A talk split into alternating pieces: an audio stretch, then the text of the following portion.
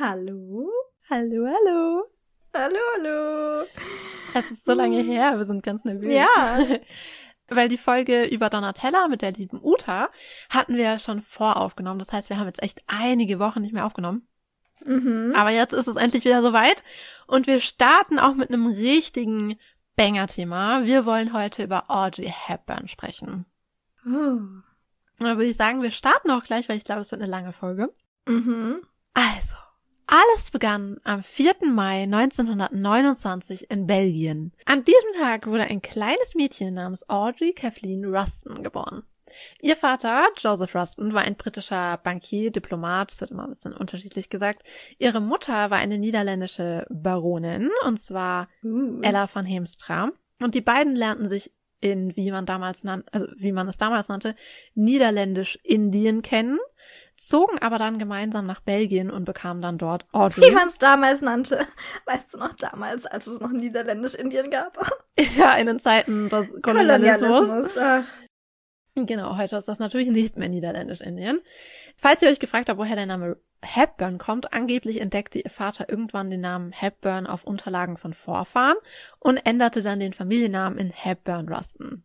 Mit nur wenigen Wochen erkrankte Audrey sehr, sehr schwer an Keuchhusten und musste deshalb sogar wiederbelebt werden, weil ihre Atmung aussetzte. Das ist wirklich ein sehr dramatischer Start ins Leben. Als Audrey sechs Jahre alt war, verließ ihr Vater die Familie. Und Audrey sagte darüber, Zitat, meine Eltern ließen sich scheiden, als ich sechs war. Das prägte mein ganzes Leben. Er verschwand eines Tages, meine Mutter erklärte mir, dass er auf eine Reise gegangen wäre und nicht zurückkommen würde. Meine Mutter hörte nicht auf zu weinen. Ich versuchte nur für sie da zu sein, aber als Kind kannst du das alles noch nicht verstehen. Sein Weggang war der erste große Schmerz für mich als Kind. Es war ein Trauma, das eine große Narbe hinterlassen hat. Es machte mich fürs ganze Leben unsicher. Das ist wirklich richtig traurig. Und das Schlimme war, dass er nicht nur verschwand, also er ließ sich nicht nur scheiden und ging weg, sondern brach praktisch den kompletten Kontakt ab. Also sie sah ihn eigentlich nicht mehr wieder. Sie sah ihn eigentlich erst viele Jahrzehnte später wieder, erst in den 60er Jahren. Denn da konnte sie ihn mit der Hilfe des Roten Kreuzes in Irland ausfindig machen und traf ihn dann weil sie, also sie musste ihn einfach suchen, weil sie meinte, sie erträgt diese Ungewissheit nicht. Sie weiß ja nicht mal, ob er noch lebt oder wie es ihm geht oder sie weiß nichts. Und sie musste einfach unbedingt wissen, wie es ihm geht, hat ihn ausfindig gemacht, aber leider wurde sie von diesem Wiedersehen sehr enttäuscht, denn ihr Vater war sehr kalt und nicht sonderlich interessiert an ihr. Und das war sehr traurig für Audrey. Der Verlust ihres Vaters war aber nicht das einzig schlimme Erlebnis in ihrer Kindheit. Sie ging als Kind in England zur Schule, doch als die Kriegszeit begann, ging sie mit ihrer Mutter nach Holland, denn ihre Mutter war der Meinung, dass England halt viel gefährlicher wäre im Krieg und dass sie in Holland besser durchkommen würden. Und ihre Mutter änderte dann auch ihren Namen, also Audreys Namen, damit sie nicht ganz so britisch klingt. Und aus der kleinen Audrey wurde in dieser Zeit Edda von Heemstra.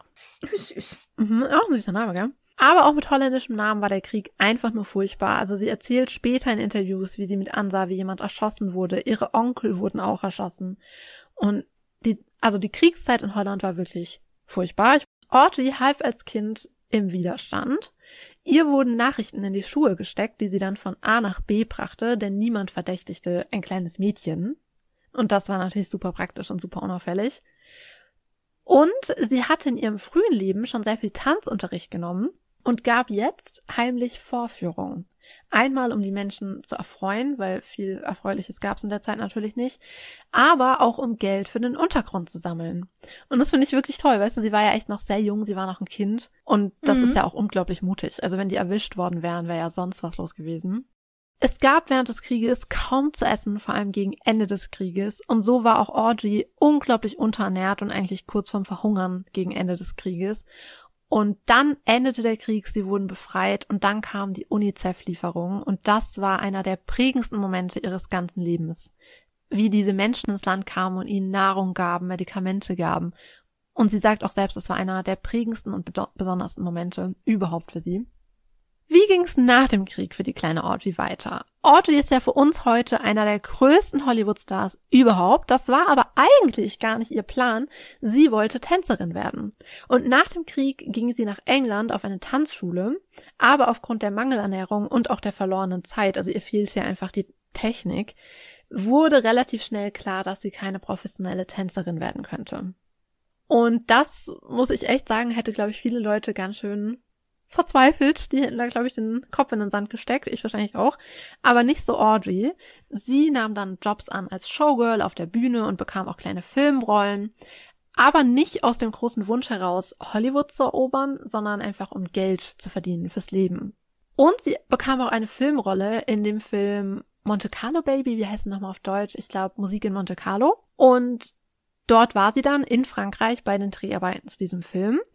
Und im selben Hotel wie sie war die Schriftstellerin Colette. Und Colettes Buch Gigi sollte zu einem Broadway-Stück werden. Und als sie Audrey sah, wusste sie sofort, das ist ihre Gigi. Und sie fragte sie dann, ob sie ihre Gigi sein wollte. Und das war der Beginn von allem. Und Audrey sagt auch mal dazu, Zitat, mein Traum war es, Balletttänzerin zu werden, und das blieb er viele Jahre lang. Das wünschte ich mir mehr als alles andere auf der Welt. Aber die Schauspielerei hat mir Glück gebracht, sie bedeutet mir sehr viel. Und da ging es dann los mit der Schauspielkarriere der Audrey Hepburn und es ging echt los mit einem großen Knall. Also 1953 stand Audrey für ihren ersten großen Film vor der Kamera. Ein Herz und eine Krone. Ein so ah. wundervoller Film. Also wirklich, ich liebe diesen Film. Wenn ihr ihn nicht gesehen habt, schaut ihn an. Er ist so, so, so, so, so schön. Ein kleiner Fun Fact, es waren andere Schauspielerinnen eigentlich im Rennen für die Rolle, unter anderem vor allem auch Liz Taylor. Aber William Wyler war so begeistert von Audrey's Screen Test, dass er sie haben wollte. Und das finde ich ziemlich krass, weil ich meine, sie war ja noch eine komplett unbekannte Person. Und dass sie dann so andere Größen ausgestochen hat, ziemlich interessant. Mhm. Und noch ein kleiner anderer Fun Fact. Ein Herz und eine Krone ist übrigens der erste US-amerikanische Film, der komplett in Italien gedreht wurde. Und leider kostete das sehr viel Geld, was auch der Grund dafür war, weshalb der Film in Schwarz-Weiß gedreht wurde. Ja, kein Geld mehr für Farbe da. Wortwörtlich. Ja, ich finde es ein bisschen schade, weil ich hätte es echt gerne in Farbe gesehen. Aber ganz ehrlich, wenn ich entscheiden müsste zwischen Farbe und den Film in Rom zu drehen, ja, würde ich es auch in Rom drehen. Das ist gar keine Frage. Es ist so ein toller Film. Das Kostümdesign für den Film übernahm die legendäre Edith Head. Und übrigens, wir werden auch relativ bald eine Folge über sie machen, denn sie hat im Oktober Ooh, Geburtstag. Yeah. Und das heißt, da machen wir dann endlich eine Folge über sie. Ich freue mich schon sehr. Natürlich trägt Audrey im Film unterschiedliche Kleidungsstücke. Wisst ihr, wenn ihr den Film gesehen habt. Aber wenn man an den Film denkt, denkt man natürlich an ein bestimmtes Outfit. Mhm. Ein voluminöser, wadenlanger Rock mit breitem Taillengürtel, eine helle Bluse mit hochgekrempelten Ärmeln und ein gestreiftes Tuch um den Hals. Das ist das Outfit. Und Vespa, wichtigstes. Genau. Und ein Eis in der Hand. Oh ja. Oh, Eis. Aber das ist wirklich auch eines der bekanntesten Kostümgeschichte, äh, Kostüm, äh, Filmkostüme überhaupt. Aber es ist eigentlich relativ simpel. Mhm. Und der Gedanke dahinter ist eben, sie spielt ja in dem Film eine Prinzessin, die aber unerkannt durch die Gegend laufen will. Und deshalb gab man ihr eben dieses simple Kostüm, damit sie nicht aus der Masse heraussticht. Es gab aber wohl auch einen anderen Grund, warum es genau zu diesem Kostüm, also so wie es dann aussah, kam. Denn Edith Head fiel es am Anfang wohl gar nicht so leicht, Audrey zu kleiden. Denn sie sah einfach ganz anders aus als alle anderen Frauen im damaligen Hollywood. Ja. 94 Prozent weniger Kurven. ja, sie ist einfach unglaublich schmal, sehr hm. dünn. Also sie sah, also ich meine, stell halt mal ja, eine Brigitte Bardot oder eine Liz Taylor daneben, das ist halt was ganz anderes. Mhm. Oder auch eine Marilyn Monroe, die ja in derselben Zeit zum Beispiel den gedreht hat, Blondinen bevorzugt oder so. Das sind halt ganz andere Frauen. Deshalb fiel ihr das am Anfang wohl gar nicht so einfach. Und dann dachte sie sich, okay, sie macht einen ausladenden Rock, um ihre dünnen Beine zu kaschieren. Sie macht die Ärmel der Bluse so, dass sie ihre dünnen Arme bedeckt. Und das Halstuch lenkt die Aufmerksamkeit weg von den sichtbaren Schlüsselbeinen. Also das deshalb sieht das Outfit so aus, wie es aussieht, weil Head mhm. sich halt dachte, okay, ich muss irgendwie diese schmale Figur kaschieren. Und damit will ich jetzt auf keinen Fall sagen, dass mit schmalen Figuren irgendwas falsch ist, auf keinen Fall.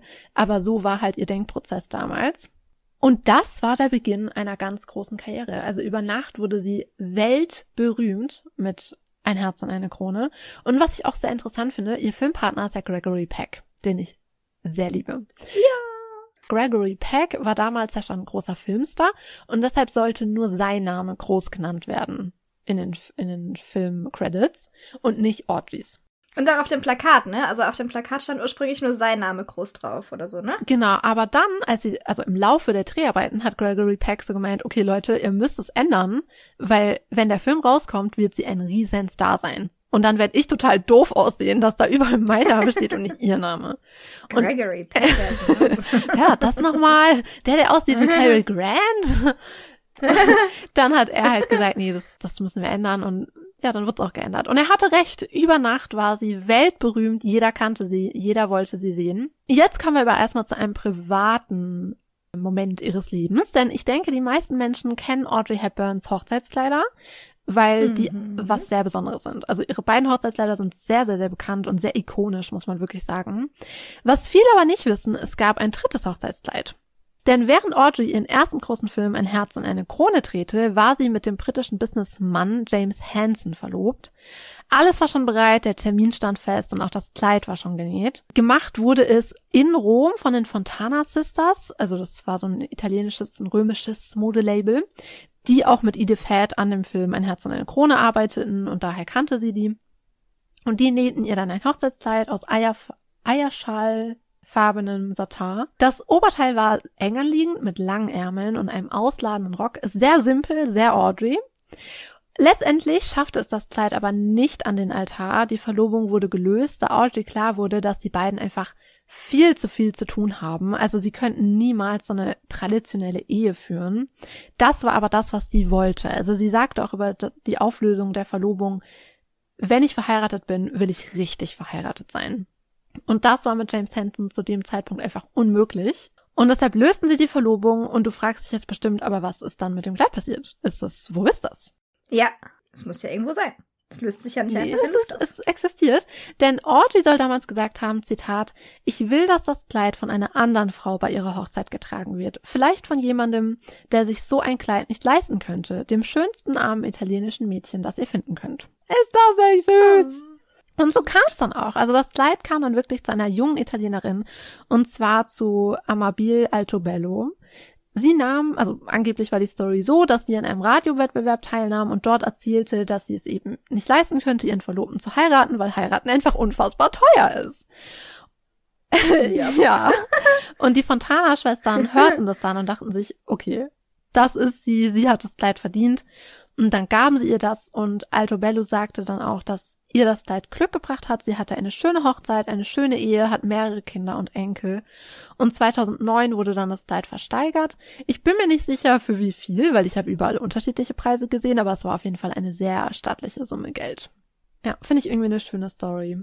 Mhm. Privat war das natürlich für Audrey ein kleiner Rückschlag, die Auflösung der Verlobung, aber beruflich lief es wirklich gut. Also, ich meine, sie hatte gerade ein Herz und eine Krone gedreht, das war ihr großer Durchbruch. Und für ein Herz und eine Krone bekam Audrey nicht nur viel Lob und Liebe, sondern noch etwas anderes. Wir kommen jetzt nämlich ins Jahr 1954 zur Oscarverleihung.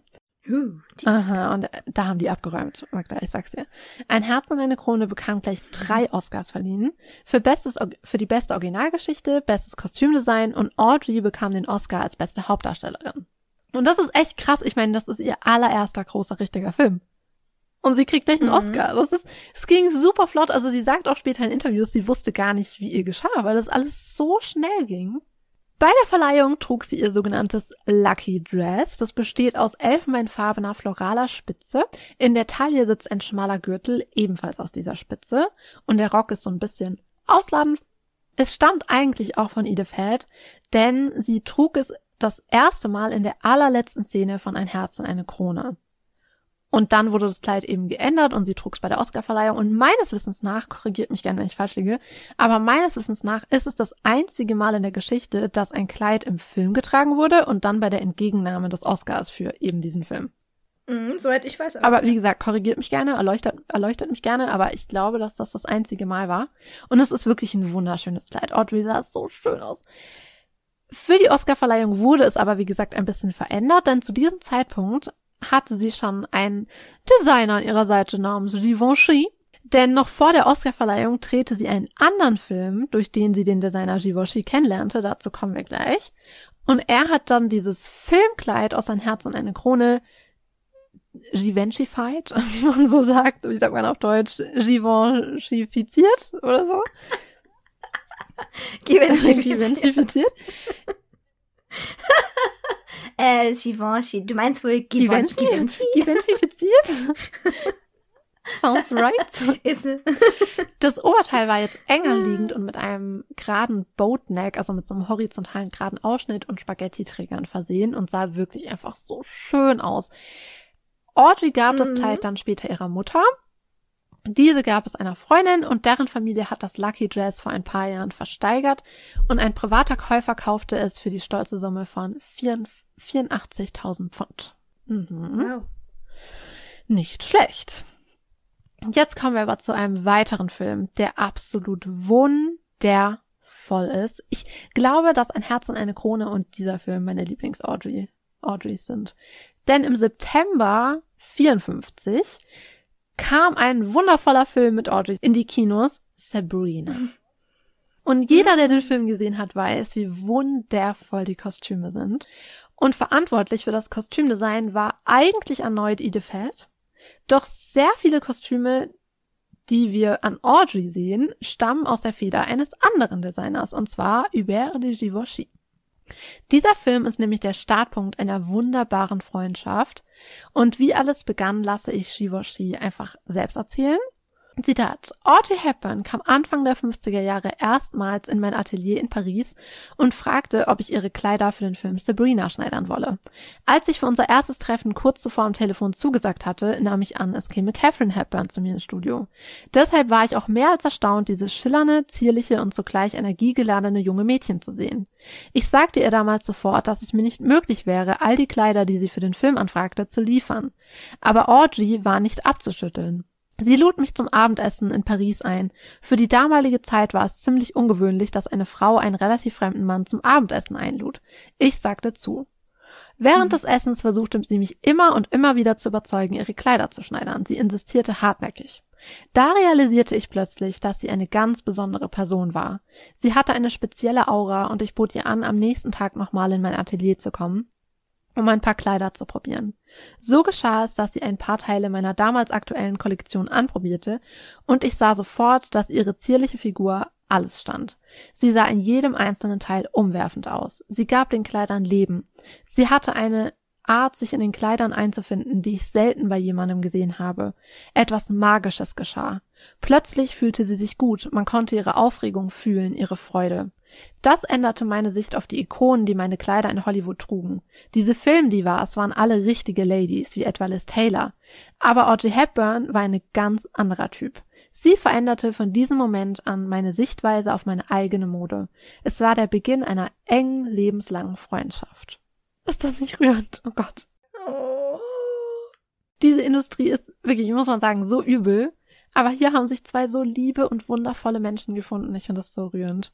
Und Audrey sagte auch mal, Zitat, die Mode trat in mein Leben, als ich mir mein erstes Couture-Kleid von Givenchy schneidern ließ. Und weiter, Givenchy, äh, Givenchys Kleider sind die einzigen, in denen ich mich fühle wie ich selbst. Ah. Das ist echt ein schönes Total. Kompliment für Also, Designer. ach Gott, die beiden. Oh, mein Herz. Aber was sind das denn jetzt für Kleider, in denen sie sich so gut fühlte, fragt ihr euch jetzt. Ähm, nur die schönsten des Planeten. Givenchys Kleider in Sabrina und später auch in Funny Face, also in Süßer Fratz. Oh, Leute, das, das ist Kunst. Das ist keine Kleidung, das ist Kunst. Wirklich. Ich meine es ernst, das ist Kunst. Wie gesagt, die meisten Kleider aus Sabrina sind von Edith Head, aber einige Stücke von Audrey wurden eben aus Givenchys Kollektion für den Film ausgesucht. Und das wohl bemerkenswerteste und in Erinnerung bleibendste Kleid ist ein Givenchy-Kleid. Und ich glaube, ihr wisst alle, was ich meine. Ich, ihr wisst es. Es ist ein weißes Abendkleid mit floraler Stickerei aus schwarzem Seidenfaden, Ja. trägerlos und schmal geschnitten. Und über dem Bleistiftrock ist so ein voluminöser Überrock. Und dazu trug sie noch lange Oh, weiße so Handschuhe. schön. Es ist, es ist ein Traum. Ich liebe dieses Kleid so sehr. Dieses Kleid. Uff. Im Film gibt es aber noch ein anderes sehr bekanntes Kleid, das schwarze Cocktailkleid mit dem weiten Rock und den zwei Schleifen an den Trägern. Und das ist auch eine interessante Story, denn Head bestand darauf, dass das ihre Rekreation sei. Und erst nach ihrem Tod äußerte sich Givenchy dann dazu und sagte, dass Head es zwar im Studio herstellte, das Design stammte aber von ihm. Und das glaube ich sofort. Also ich, ich würde jede Wette eingehen, dass das von Givenchy kommt und nicht von Edith Head. Zu dem Kleid trug Audrey einen sehr interessanten Hut, der so leicht mittelalterlich anmutet. Also der hat so eine sehr interessante Form und ist so ein bisschen auch bestickt mit so Steinen. Und laut Givenchy suchte sich Audrey diesen selber aus, denn er sagte, Zitat, Audrey fügte immer den Kleidungsstücken einen Twist hinzu, etwas Pikantes, Witziges. Obwohl ich sie anleitete, wusste sie ganz genau, was sie wollte. Sie kannte sich selbst sehr gut. Sie war sehr professionell, ihr entging kein Detail. Und dieses schwarze Kleid, also ohne den Hut, nur das schwarze Kleid, kam unglaublich gut an. Nachdem der Film in den Kinos lief, wurden etliche Schnittmuster davon verkauft. Und ein Ausschnitt wurde sogar danach benannt, denn das Cocktailkleid hat einen sehr geraden Ausschnitt, also er verläuft horizontal von Schlüsselbein zu Schlüsselbein. Und das nennt man eigentlich Boatneck oder auch Batoneck, aber seit dem Film nennt man es auch Sabrina Neckline. Echt? Mhm. Uh, das wusste ich gar nicht. Audrey fühlte sich in Givenchy's Kleidern aber nicht nur wohl, sie halfen ihr auch beim Schauspielern. Sie sagte mal, Zitat, es war oft eine enorme Hilfe zu wissen, dass ich meiner Rolle entsprechend aussah. Dann war der Rest nicht mehr so schwer. Givenchy's wundervolle Kleidung gaben mir das Gefühl, die Person zu sein, die ich spielte. Und das sagen auch all die Leute, die damals am Set waren, die sagen halt, ohne Givenchy's Kleidung wäre Sabrina ganz anders gewesen, Audreys Karriere wäre ganz anders gewesen. Also das war so ein Schlüsselelement seine wunderschöne Kleidung. Weil das Ding ist ja im Film, also wer es nicht gesehen hat, Sabrina Fairchild, also Audreys Rolle, kommt ja aus Paris zurück und sieht jetzt ganz anders aus. Sie ist jetzt so eine, wie sagt man nochmal, Dame der Welt? Dame der Gesellschaft, genau. Dame der Welt, ja. Frau von, Welt, Frau von genau. Welt. Und das soll natürlich auch ihre Kleidung widerspiegeln. Und deshalb ist Audrey auch nach Paris gegangen und hat dort nach Pariser Kleidung gesucht, weil sie halt gesagt hat, hey, das wäre doch super, wenn wir echte Pariser Kleidung hätten. Und ich finde, das merkt man einfach im Film, dass das, ja, Mode aus Paris ist. Obwohl Givenchy's Beitrag so groß war, wurde, weil, ich meine, ihr seht, wie gesagt, Edith Head hat all die anderen Kostüme gemacht, er hat von ihm stammen nur diese paar, also ich glaube drei Kostüme von Audrey, aber das sind so die Key-Element Audrey-Kostüme, weißt du, was ich meine? Ja, die ihre Rolle halt so besonders machen und so glaubwürdig und authentisch. Ja, ich erinnere mich eigentlich an gar kein Kleid aus diesem Film, außer dem weißen Ballkleid. Aber Givenchy's Name wurde in den Filmcredits nicht mal erwähnt. Er erzählte darüber, als er den Film das erste Mal gesehen hat, Zitat, sie zeigten den Film und mein Name stand nirgendwo. Stell dir vor, ich hätte damals für Sabrina Anerkennung bekommen am Anfang meiner Karriere, es hätte sehr geholfen. Aber es spielt keine Rolle, ein paar Jahre vergingen und dann wussten es alle. Es kümmerte mich nicht wirklich, ich war so glücklich, Miss Hepburn einzukleiden. Oh, das ist sehr süß. Aber ich finde es schon krass, muss ich sagen. Und es kam noch krasser, denn bei der Oscarverleihung 1955 bekam Sabrina einen Oscar für bestes Kostümdesign. Und dieser ging an Edith Head. Und sie nahm ihn entgegen, ohne Givenchy auch nur zu erwähnen. Uh, Edith. What? Also ich will hier gar nicht Edith Head so oh, shamen, weil sie ist auch eine sehr faszinierende Person. Aber ich find's schon heftig. Also, dass sie den Oscar bekommt, klar, weil es ist hauptsächlich auch ihre Leistung. Aber wie gesagt, die bekanntesten Kostüme des Films stammen nicht von ihr. Und vor allem auch bei, also nicht nur, dass sie ihn nicht erwähnt, aber sie hat ja auch bei dem schwarzen Cocktailkleid bis zum Schluss darauf beharrt, dass es ihr Kleid ist. Und das stimmt nicht. Also, mhm. das finde ich schon, mm, mm. Da bricht sich doch keiner einen Zacken aus der Krone, liebe Edith, wenn man auch Co-Kreatoren erwähnt, oder? Äh, äh, also, ja, finde ich nicht so schön. Ja. Und noch kurz ein Wort zu der Freundschaft zwischen Givenchy und Audrey. Wir reden ja heute so ein bisschen drüber und demnächst kommt ja auch eine Folge über das Haus Givenchy raus und da werden wir auch drüber sprechen. Aber wir sprechen halt in beiden Folgen auch über so viel anderes, dass einfach diese besondere Beziehung nicht genug Raum bekommen kann. Also schaut demnächst mal auf TikTok oder YouTube vorbei. Und macht das wirklich, weil es gibt noch unglaublich viele schöne Dinge über die beiden zu erzählen. Und das wollt ihr nicht verpassen. Mhm. Und noch ein kleiner pikanter Fakt zu Sabrina. Also im Film verliebt sich ja Sabrina Fairchild, ist er eigentlich in einen Bruder verliebt, in den David Larrabee. Und ja, äh, egal, ich will jetzt nicht spoilern, aber auf jeden Fall ist sie in ihn verliebt. Und der Schauspieler von David Larrabee ist William Holden. Und im echten Leben verliebten sich die beiden auch. Und das, obwohl er Frau und Kinder hatte. Die Affäre endete allerdings, weil William Holden eine Vasektomie hatte, die er nicht rückgängig machen konnte und Audrey wollte unbedingt Kinder. Das war ihr Hauptziel im Leben, Kinder zu bekommen. Und ja, deshalb beendeten sie die Affäre. Aber das war so ein kleiner pikanter Fakt hier noch am Rande. Es gab aber schon eine neue Liebesbeziehung am Horizont. Und die ging auch ganz, ganz, ganz flott, denn am 25. September 1953, äh, 1954 traten Audrey Hepburn und Mel Ferrer in der Schweiz vor den Traualtar. Er war ein sehr guter Freund von Gregory Peck, mit dem sie ja für ein Herz und eine Krone vor der Kamera stand. Und er stellte die beiden auch einander vor und dann ging echt eigentlich alles sehr, sehr, sehr flott. Und Audrey sah an ihrem Hochzeitstag nicht einfach nur fantastisch aus, sondern sie schrieb definitiv Modegeschichte an diesem Tag. Ich finde das Kleid ist ein bisschen schwer zu beschreiben, also solltet ihr es nicht kennen, geht am besten zu uns auf Instagram und schaut es euch an. Es ist ein wadenlanges Fit-and-Flare-Kleid mit Stehkragen, Ballonärmeln und ellenbogenlangen Handschuhen. Um die Taille ist ein Satarband geschlungen und im Rücken zu so einer großen Schleife gebunden. Und im Haar trägt sie einen Blumenkranz. Und ganz ehrlich, ich habe, glaube ich, noch nie ein Hochzeitskleid gesehen, das so aussieht. Ähm, danach ja, aber davor war das wirklich, also man hat damals schon auch nicht unbedingt bodenlange Hochzeitskleider getragen, so in den 40ern, 50ern, das war keine Seltenheit. Aber so ein Hochzeitskleid, also klar, heute gibt es natürlich einige, die vielleicht davon inspiriert sind, aber damals war das wirklich neu. Es ist einfach was komplett Besonderes. Also weißt du, auch mit diesem Kragen und den, es ist irgendwie, es ist etwas ganz Besonderes. Ja, das stimmt. Es ist so schön. Das Kleid stammt von Pierre Balmain. Nicht von Givenchy? nee, es, es ist komisch, gell? Weil ich frage mich ehrlich gesagt auch, warum es von Balmain ist und nicht von ihm. Und ich habe keine Antwort darauf gefunden. Ich weiß es nicht. Aber das fuchst mich. Also ich glaube, das ist was, damit werde ich mich noch länger beschäftigen. Weil ich habe das auch, also ich meine, wir recherchieren ja immer für unseren eigenen Teil, jeweils Pauline und ich. Und ich bin auf diese Info auch schon gestoßen bei der Recherche und ich war so, mm, das hört sich an, als wäre es Paulines Problem. Sounds like a you problem. da die Wahrheit rauszufinden. Ja, es ist komisch. Also aber ich weiß wirklich auch nicht warum. Ich habe ein Interview gelesen mit ihrem Sohn und da sagt er, ja, er weiß es ehrlich gesagt auch nicht. Und er fragt sich auch ein bisschen, ob sie ihn gefragt hat oder nicht oder keine Ahnung. Und er hat die Vermutung, dass wir kommen ja gleich zu einem Film, ein süßer Fratz, und da ist ja auch ein Hochzeitskleid zu sehen. Und er hat halt die Vermutung, dass das Hochzeitskleid in ein süßer Fratz, das ja von Givenchy ist, dass das so ein bisschen so eine Wiedergutmachung war, weißt du? Mhm. Aber so oder so, es ist egal aus welchem Pariser Modehaus, es ist wirklich ein unfassbar besonderes und schönes Kleid. Und jetzt kommen wir auch schon zu ein süßer Fratz, denn 1957 kam ein weiterer Filmklassiker mit Audrey in die Kinos, Funny Face oder Ein süßer Fratz. Die meisten Kostüme des Films kreierte erneut Edith Head, doch Audreys Outfits wurden komplett von Givenchy erstellt.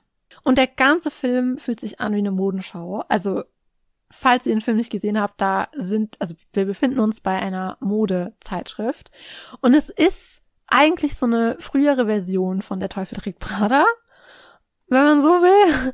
Es ist wirklich ein unfassbar ja. toller Film und einfach auch sehr ästhetisch. Also wahnsinnig ästhetisch. Aber wir konzentrieren uns jetzt auf Audreys Outfit und Outfits und nicht auf all die anderen. Denn der Film hat uns einige heute noch sehr bekannte Kostüme präsentiert.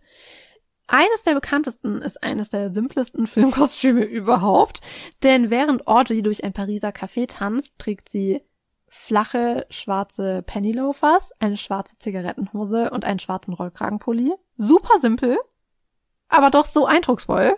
Also wenn du jemand siehst in dem Kostüm, denkst du sofort, ah funny face. Mhm. Sie trägt übrigens auch weiße Socken dazu, die ihr wohl am Anfang gar nicht so gut gefallen haben sollen, aber der Regisseur bestand darauf, weil das ist ihre einzige, also oder ihre fast einzige Solo-Tanzszene. Und er wollte, dass das Publikum jede ihrer Bewegungen richtig sehen kann. Und die weißen Socken helfen halt dabei, dass nicht alles einfach komplett schwarz ist. Und dann sehen wir also Audreys Rolle in dem Film. Joe Stockton wird so als Model entdeckt, sagen wir es mal so, und präsentiert dann auf dem Laufsteg einige wunderschöne Modekreationen, die eben von Givenchy stammen.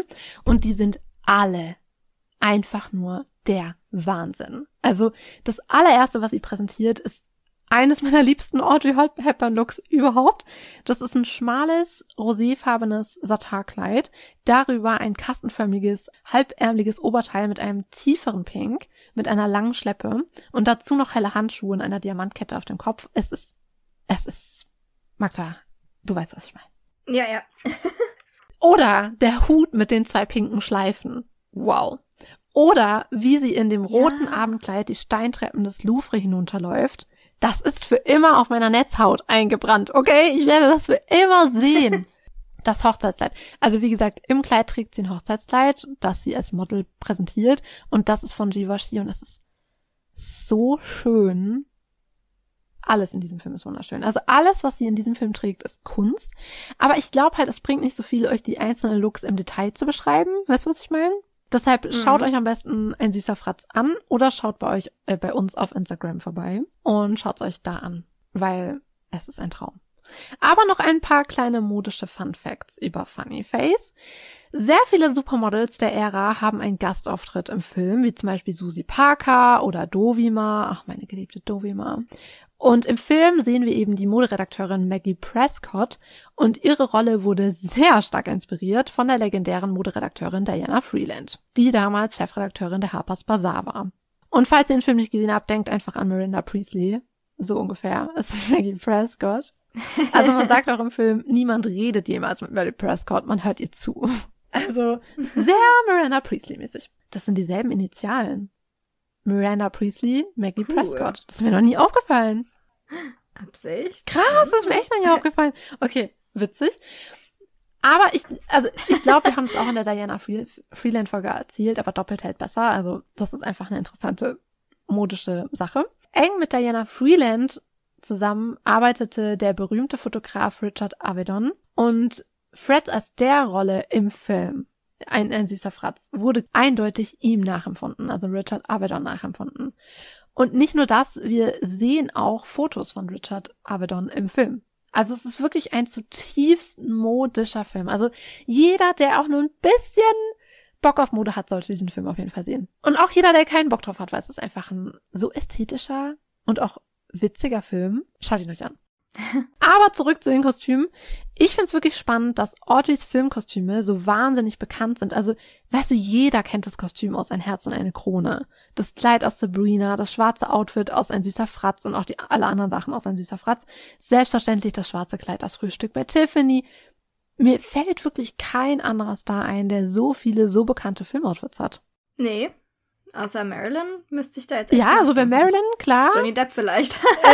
ja, okay, ja, stimmt. aber es ist wirklich, als ich drüber nachgedacht habe, dachte ich auch so, ja, bei Marilyn, klar, fallen einem sofort einige ein. Aber sonst fällt mir eigentlich kein Star ein, bei dem ich jetzt sagen könnte, ah ja, das, das und das. Mm -mm. Verrückt, oder? Immer so einzelne ikonische Rollen, aber bei Audrey ist es ja wirklich durch die Bank weg in allen ihren Filmen gefühlt hat sie so, also nicht nur eins meistens ja auch dann nur pro Film, sondern gleich mehrere. Also es ist wirklich einige. Mhm, total. Ich find's richtig krass. Und man muss ja auch wirklich sagen, also also Audrey war ja in Hollywood unfassbar erfolgreich. Also sie und Liz Taylor waren die ersten Schauspielerinnen, die eine Million Dollar Gage bekommen haben. Ein paar mhm. Jahre vor ein süßer Fratz habe ich ja gerade gesagt, dass Audrey geheiratet hat. Und in den ersten Ehejahren litt Audrey unter ihrem unerfüllten Kinderwunsch, denn sie musste einige Fehlgeburten erleiden, leider. 1960 konnte sie aber endlich ihren ersten Sohn auf der Welt begrüßen, Sean. Und sie sagte auch mal, dass seine Geburt die größte Freude der Welt war, denn das war alles, was sie wirklich wollte. Ein Kind. Und in einem Interview sprach sie auch mal darüber, dass das eben immer ihr großer Wunsch war, Kinder zu bekommen. Für sie war es immer ein ganz großes Bedürfnis, Liebe zu bekommen, aber eben auch Liebe zu geben. Und dass das jetzt wahr geworden ist, das war für sie das Größte. Also das war wirklich, ja, ihr allergrößter Wunsch ist jetzt in Erfüllung gegangen. Aber so sehr Audrey es auch liebte, Mutter zu sein, in den ersten Jahren drehte sie auch noch weiterhin Filme. Also es dauert noch ein paar Jahre, bis sie sich zurückzieht. Und nun steht ja auch noch ein sehr großer Filmklassiker bevor, oder? Ja, ja, macht euch bereit für einen der ikonischsten Filme. Ich habe äh, tatsächlich für die Recherche nochmal einige Audrey-Filme geschaut, weil es doch bei manchen ein bisschen länger her war und unter anderem auch bei Breakfast at Tiffany's, Breakfast at Tiffany's, Frühstück bei Tiffany. Der Film kam im Jahr 1961 in die Kinos. Es ist wahrscheinlich ihr bekanntester Film bis heute. Komm mal, bei wie vielen Menschen das Bild von ihr in diesem schwarzen Kleid irgendwo in der Wohnung rumhängt. Ich wollte gerade sagen, wer A sagt, muss natürlich auch B sagen. Also wenn wir über Frühstück bei Tiffany's reden, müssen wir auch über das kleine Schwarze reden. Das Kleid, was sie in der allerersten Szene trägt. Ja, was wir ja heute wissen, bis heute auch absolut ikonisch ist und schon hunderte Male kopiert und zitiert worden ist in der Popkultur. Also bis heute wirklich sehr, sehr bekannt. Zuerst ist es übrigens mal Marilyn zu verdanken, über die Gute haben wir auch schon einige Folgen hinter uns, dass Audrey heute in dieser Rolle zu sehen ist, weil sie war tatsächlich ursprünglich für die Rolle vorgesehen. Also Der Film beruht ja auf einer Novelle von Truman Capote. Truman Capote. Capote, Entschuldigung. dem berühmten Autor. Und der wollte damals eigentlich, als er gehört hat, dass seine Novelle verfilmt wird, Marilyn als Callgirl Holly Golightly sehen. Aber das war genau die Krux, dass damals Marilyn auch der Rolle gar nicht so abgeneigt war, aber dass damals ihr Schauspielcoach Lee Strasberg, den kennen wir ja auch nur so gut, ihr davon abgeraten hat, also es ihr wirklich auch verboten hat, ähm, diese Rolle zu, äh, Rolle zu spielen, weil es eben in der Buchvorlage, also als plant man sowas ja erst und überlegt sich, was können wir verfilmen. Und als dann klar wurde, dass die Novelle verfilmt wurde, das war diese, dieses Stadium, in dem man Marilyn überlegt hat für die Rolle. Und im Buch ist es ja wirklich weitaus aufreizender, die Rolle der Holly Golightly. Also sie ist ja wirklich ein Callgirl. Und da hat dann Lee Strasberg einen Strich durchgemacht durch die Rechnung, hat Marilyn verboten, diese Rolle zu spielen, weil Marilyn zu dem Zeitpunkt ja eben schon als sehr, als so eine Sexbombe immer dargestellt wurde und als so ein dummes Blondchen herangezogen wurde in ihren Rollen. Und er fand die Idee einfach nicht gut, dass Marilyn da auch noch so Salz in die Wunde streut und hat dann gesagt, nee, das machst du auf gar keinen Fall. Was ich schade finde, ehrlich gesagt. Also ich liebe Audrey Hepburn. Ich finde, sie hätte viel besser reingepasst. Ich glaube, das ist ein totaler Hot Take. Ich glaube, es gibt ja. kaum Menschen, die das so sehen wie ich. Ich liebe Audrey Hepburn. Wirklich. Ich, wirklich. Sie ist wundervoll. Ja. Aber in Frühstück bei Tiffany, finde ich, passt sie nicht rein. Ich weiß, dass es keiner so sieht wie ich. Aber ich finde Audrey Hepburn, äh, also Marilyn Monroe hätte so viel besser reingepasst. Ja, es würde ich auch so nicht unter, unbedingt unterschreiben. Also ich finde schon, dass sie die Rolle gut gespielt hat. Aber wenn man natürlich Marilyn dagegen, ich meine, klar, das ist halt einfach, es ist natürlich auch dieser Stereotyp, das habe ich ja gerade schon gesagt, als was Marilyn Monroe ja oft gecastet wurde, so dieses kleine Dummchen, so ein bisschen leicht zu haben auch irgendwie und das hätte halt voll in diesen Stereotypen reingepasst. Aber ich glaube auch Marilyn als Schauspielerin hätte die Rolle tatsächlich schauspielerisch besser umgesetzt. Also der Meinung bin ich tatsächlich auch. Nicht, dass Audrey eine schlechte, einen schlechten Job gemacht hat bei dem Film, auf gar keinen Fall. Sie hat das sehr, sehr gut gemacht. Sie bringt da so eine Verletzlichkeit irgendwie rein. Aber ja, zurück zu den Kostümen des Films, denn die sind ja hier eigentlich der Star. wir wollen ja nicht noch eine Folge über Marilyn machen. Wir haben schon fünf gemacht, das reicht. also was heißt, es reicht? Wir können ja einen ganzen Podcast drüber machen, aber nein, da gehen wir heute nicht hin. Ja, die Kostüme sind allesamt wunderschön. Aber weil wir ja nur begrenzten Platz und begrenzte Zeit in der Folge haben, konzentrieren wir uns jetzt erstmal auf das schwarze Kleid. Es gibt natürlich noch super viele andere kleinere Modemomente. Ich persönlich, wenn ich das, diesen Ausdruck höre, Frühstück bei Tiffany's, muss ich persönlich immer an ihre Schlafmaske denken. Ich auch! Ich finde die so cool. Ich wollte immer so eine haben. Aber ja, darum soll es heute auch gar nicht gehen. Das Kleid ist aus schwarzem italienischem Satin hergestellt und wurde dem ehemaligen Creative Director von Givenchy einmal ganz treffend beschrieben als das perfekte Beispiel für den Style der 60er Jahre. Vorne schick, delikat, sinnlich und parisisch auf der Rückseite. Es ist im Film etwa ähm, knöchellang aber das war tatsächlich nicht immer so, denn Givenchy entwarf das Kleid und ließ sich drei gleiche Modelle davon anfertigen, von denen Audrey dann letztendlich zwei mit nach Hollywood nahm. Also sie flog dann nach Paris für die Fittings natürlich und hat dann zwei von diesen drei Exemplaren mitgenommen, um sie dann im Film zu tragen. Aber die Modelle ließen zu viel Bein frei, denn im Hollywood der 60er Jahre war ja die Sittenpolizei sehr stark unter, unterwegs und sehr stark vertreten. Und man fand einfach, dass für, ein, für eine Frau, die ein Callgirl spielt, theoretisch, denn das ist sie ja, auch im Film, nicht ganz so offensichtlich wie in der Novelle, aber das wollte man einfach ein bisschen, naja, ein bisschen dimmen, diese, diese Wahrnehmung und hat deswegen gesagt, das ist zu kurz. Und deswegen designte wieder unsere geliebte Edith Head die untere Hälfte neu mit dem längeren Rock, den wir ja heute im Film auch so sehen, der ja trotzdem einen Schlitz hat, also ist trotzdem sehr sehr gewagt, wenn man so möchte, und sehr, also nicht einfach nur ein normales schwarzes Kleid, sondern es hat schon ein paar spezielle Designelemente. Genau, das haben wir, also die finale Version haben wir so mit Givenchy und Edith Head zusammen zu verdanken. Das war dann eine Gemeinschaftsarbeit, wenn man so möchte. Der Look wäre natürlich nicht komplett ohne die Accessoires, die dazu getragen werden. Das ist einmal die fünfreihige Perlenkette, die sie hinten im Nacken ein bisschen runterhängen lässt und die vorne ein ziemlich großes silbernes Ornament mit Diamanten hat und dazu passend trägt sie in den Haaren ein Accessoire und passende Ohrringe. Lange Handschuhe in farblich passend zum Kleid dürfen natürlich nicht fehlen. Und natürlich die übergroße Schildpad-Sonnenbrille und schwarzen Satin-Pumps runden den Look dann ab. Also ja, das ist der Look, über den wir hier reden. Und ähm, in diesem Look steht Audrey dann frühmorgens mit einem Kaffee to go und einem Croissant vor dem Schaufenster des namensgebenden Juweliers für den Film. Was andeutet, dass es das Outfit der letzten Nacht ist. Aber deswegen ist die Szene unter anderem so ikonisch, weil sie eben nicht auf ihrem Walk of Shame nach Hause ist, wie man das ja sonst auch öfter in Filmen sieht oder vielleicht schon ein paar Mal erlebt hat, äh, sondern sie steht selbstbewusst und vollkommen im Rein mit sich vor diesem Schaufenster. Also nicht nur deswegen, aber das ist ein wichtiger Faktor, warum dieses Outfit und diese Szene so ikonisch sind. Nicht nur modetechnisch, sondern auch gesellschaftlich in der Popkultur und so weiter und so fort. Also, genau. Ja, und das war eben für die damalige Zeit sehr besonders, weil damals gab es ja im Prinzip nur zwei oder drei Stereotype in den Filmen, für die Frauen spielen konnten. Und zwar einmal die dämliche Sexbombe, wenn man so möchte aka zum Beispiel sowas wie Marilyn hat sie ja häufig sowas gespielt. Oder die keusche Sittenwächterin. Zum Beispiel oft Doris Day, genau, das war hier auch mein Beispiel, was mir das. Das ist das Erste, was einem einfällt. Das ist wirklich so. Wenn man so dieses, nicht böse gemeint, aber wenn man so ein so. braves Hausmütterchen in den 50ern sich vorstellt, das ist Doris Day. Ja, genau. Das Doris Day, ja. Oder eine Nonne. also das waren so die drei Charaktere, die, äh, die eine Frau irgendwie spielen konnte im Hollywood der 50er und 60er Jahre. Und das war eben deswegen sehr besonders, diese Szene, weil Audrey Hepburn als ein Callgirl einfach frühmorgens im, vorm Schaufenster steht und ganz genüsslich, ohne Scham, ohne Hintergedanken, ihr Croissant isst und ihren Frühstück trinkt im Outfit der letzten Nacht. Und das ist natürlich was sehr Besonderes und Bezeichnendes für die damalige Zeit. Die Kleider existieren natürlich auch heute noch. Das eine Exemplar, was Givenchy damals zurückgehalten hat in Frankreich, in Paris, das existiert auch immer noch. Also das ist in den Givenchy-Archiven. Archiven. Vor ein paar Jahren, 2006, wurde sogar eines der beiden Exemplare aus dem Film vom Auktionshaus Christie's versteigert. Jetzt darfst du natürlich gerne mal raten, wie immer. Ich mache ja gerne so Ratespiele, für wie viel du denkst, dass dieses Kleid versteigert Ach, ich wurde. Ich denke, mehr als 20 Dollar wird es nicht eingebracht haben. Wer will schon so ein Kleid haben? Ja, also so, ein, so ein langweiliges schwarzes Kleid. also, Christie's hat damals mit einer Summe gerechnet um die 50 bis 70.000 Dollar.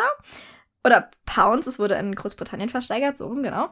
Und eingebracht hat es tatsächlich 467.000 äh, Pounds und ja, 200. Also, ja, Schnapper. Absolut. Also, ja, muss man schon ein bisschen schlucken, ne? Aber, also ich habe ich es nicht persönlich umgerechnet. Ich habe gelesen, dass es heutzutage um die 600.000 Euro wert sind ungefähr. So, ja, kann man schon mal machen. Ja, ich ne? glaube, es war doch auch das wertvollste Filmkostüm, was hier versteigert wurde oder, das, oder so, gell? Genau, ja. Ja, ja, also durch diese Summe, ja, wird es zum, zum wertvollsten Filmkostüm, was jemals versteigert wurde. Was schon auch sehr bezeichnend ist für ja. diesen Look, weil es ist ja, haben wir schon ein paar Mal jetzt erwähnt, einer der ikonischsten Look der ganzen Filmgeschichte. Und das ist ja auch eine der Sachen, die ganz oft über sie gesagt wird, die sie auch so besonders machen in Hollywood, dass sie einerseits ganz anders aussah als alle anderen. Das war allein schon mal so ein Alleinstellungsmerkmal. Mhm. Und auch so einen neuen Körpertyp reingebracht hat. Und dass sie einfach alle Rollen spielen konnte. Also wie du halt auch gerade gesagt hast, oft waren die Frauen im alten Hollywood, man war ja komplett festgelegt auf ein Image. Also wenn du eine brave Frau mhm. warst wie Doris Day, dann warst du für immer eine brave Frau. Also sie hätte nichts anderes spielen können. Und so war das damals. Und dass dann so eine Audrey so eigentlich alles spielen kann, also so eine fragwürdige Frau wie Holly Golightly, aber auch so ein süßes Mädchen wie Sabrina Fairchild oder auch eine Nonne, ich weiß gar nicht mehr, wie sie heißen im Film, aber sie hat ja auch mal diesen Nonnenfilm gespielt. Also sie ja, kann ja, genau, ja alles spielen. Sie hat sehr viele verschiedene Rollen gespielt. Das ist mir bei der Recherche. Das war mir gar nicht so bewusst. Ich habe so recherchiert und ich so, wait, sie hat das gespielt, dann hat sie das gespielt und so ein süßes, braves Mädchen und eine Nonne und ein Callgirl und das und das. Aber dann kommen wir mal, ich dachte, ich gestalte es ein bisschen abwechslungsreicher und mache jetzt nicht einen Film nach dem anderen, grasen wir jetzt hier nicht ab, sondern wir gehen mal von einem Film, der ein wichtiger Meilenstein war, hin zu einem Duft. Jetzt denkt euch, hä, hat Audrey Hepburn ein eigenes Parfum rausgebracht? Jein. Givenchy hat 1957 ein eigenes Parfum rausgebracht, das erste eigene im Haus. L'Interdit hieß das.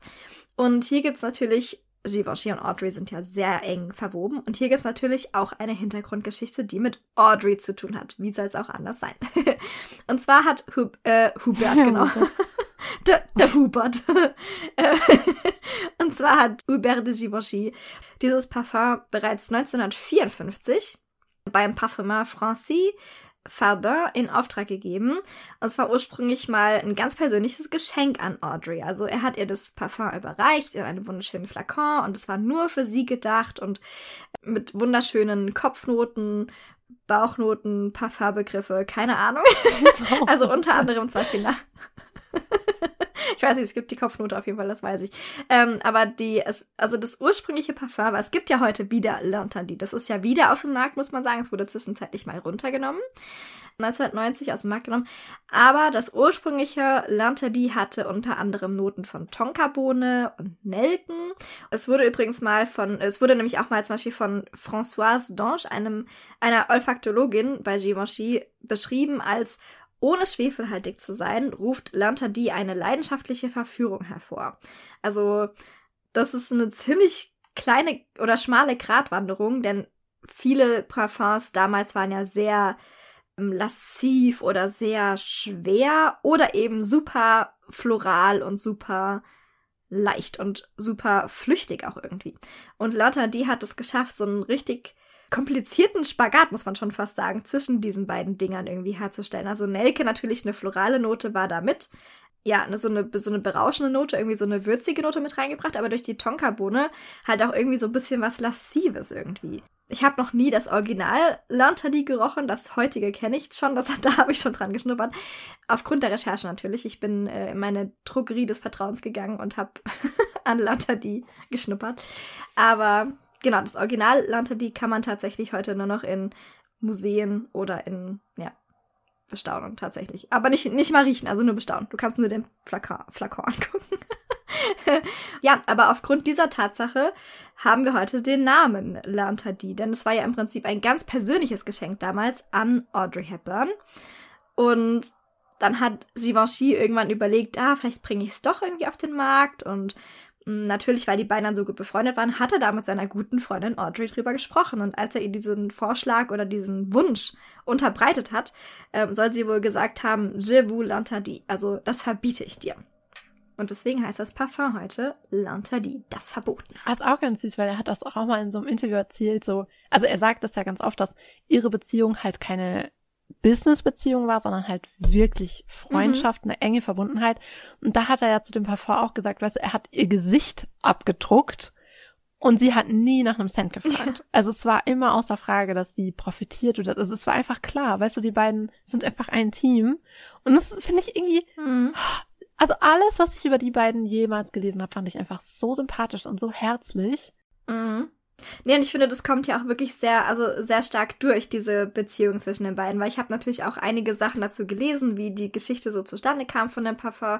Und da war es wirklich so, dass er halt nicht so ein, in einem Meetingraum irgendwie sie so herbestellt hat und gesagt hat, hier Audrey, so sieht's aus, sondern er hat halt diesen Wunsch gehabt, das Parfum irgendwie auf den Markt zu bringen. Und er hat es aber nur mal ihr geschenkt, ihr ganz persönlich. Und deswegen war es ihm halt so ein Anliegen, ihr das auch persönlich zu sagen und sie auch wirklich da erstmal um Erlaubnis zu fragen. Und erstmal hat sie ihm die Erlaubnis ja nicht erteilt, das, sonst würde das Parfum ja nicht so heißen.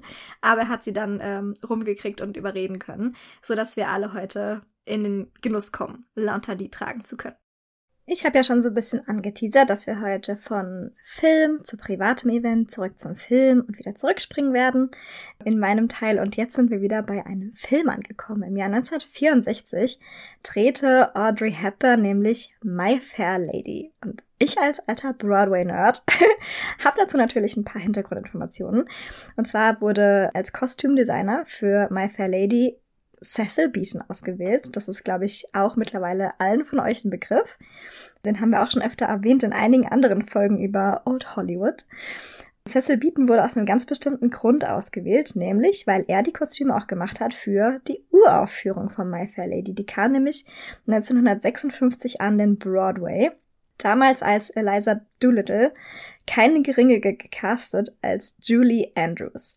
Und jetzt kann man sich natürlich fragen, Audrey Hepburn ist ja eigentlich nicht dafür bekannt zu singen in ihren Filmen. Also sie hat es schon auch manchmal getan. Also Moon River zum Beispiel, klar, bei Frühstück bei Tiffany's, das kennen wir alle. Aber sie war jetzt nicht zum Beispiel mehr wie Marilyn Monroe zum Beispiel, die in vielen ihrer Filme gesungen hat, oder wie Doris Day, die auch öfter mal gesungen hat. Also es war nicht so ihr Steckenpferd. Und bei einer Musical-Produktion ist es schon eine berechtigte Frage, finde ich, das mal zu hinterfragen, warum Audrey Hepburn hier ausgewählt wurde und nicht Julie Andrews.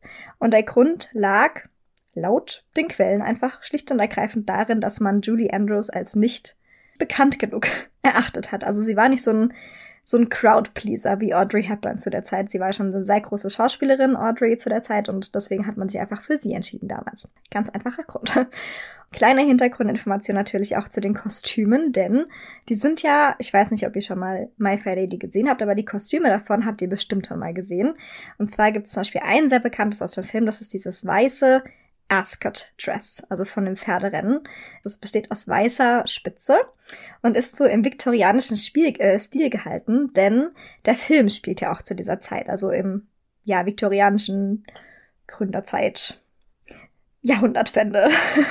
also so genau lässt sich das manchmal gar nicht so abgrenzen, denn die Stile sind ja hier künstlerisch interpretiert, deswegen ja, aber Cecil Beaton selbst hat mal gesagt, dass er die Kostüme so an die viktorianische Ära angelehnt hat, denn seine Mutter und seine Tante zum Beispiel waren ja in dieser Zeit jung, also hat er mal erzählt im Interview. Und äh, deswegen hat er sich da sehr stark inspirieren lassen von diesen Straußenfederhüten, diesen übergroßen und von diesen Silhouetten vom damaligen ähm, Zeitalter, vom viktorianischen Zeitalter.